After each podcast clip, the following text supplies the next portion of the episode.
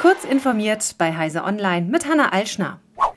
Das zehn Jahre alte Ziel, bis 2018 alle deutschen Haushalte mit einem Festnetzanschluss mit einer Download-Bandbreite von mindestens 50 Mbit pro Sekunde zu versorgen, ist nach wie vor nicht erreicht. Aktuell können 94,6 Prozent der deutschen Haushalte solche Festnetzanschlüsse bekommen.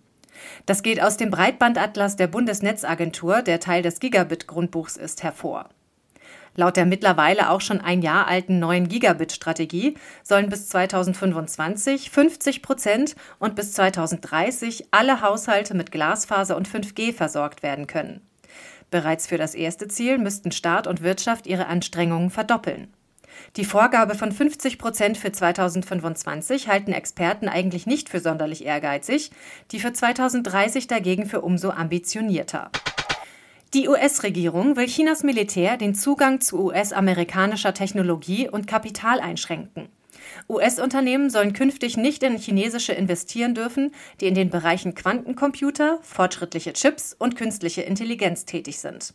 US-Präsident Joe Biden sagte, der technologische Fortschritt in den Sektoren stelle ein erhebliches nationales Sicherheitsrisiko dar, berichtet die Financial Times.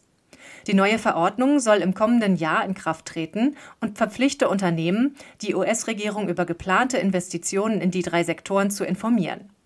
Ein hochrangiger US-Beamter erklärte der Financial Times zufolge, dass es ein sehr gezieltes Programm geben werde, das eine klare Linie vorgeben werde, was verboten ist und was gemeldet werden muss.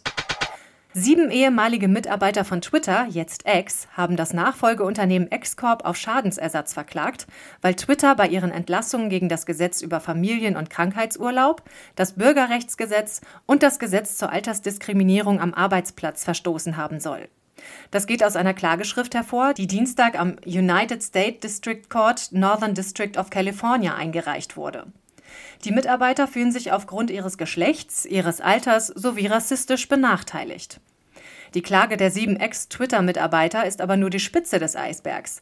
Dieselbe Kanzlei vertritt ehemalige Twitter-Mitarbeiter in mehr als einem Dutzend Sammelklagen und knapp 2000 Einzelschlichtungsverfahren.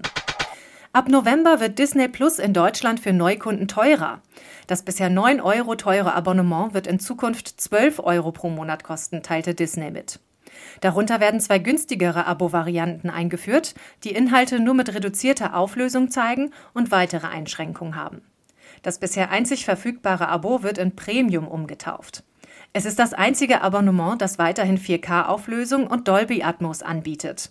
Zudem sind nur dort vier Streams gleichzeitig möglich. Alle bisherigen Kunden werden ohne Aufpreis in das Premium-Abo überführt, zumindest vorerst. Disney behält sich aber zukünftige Änderungen vor. Diese und weitere aktuelle Nachrichten finden Sie ausführlich auf heise.de.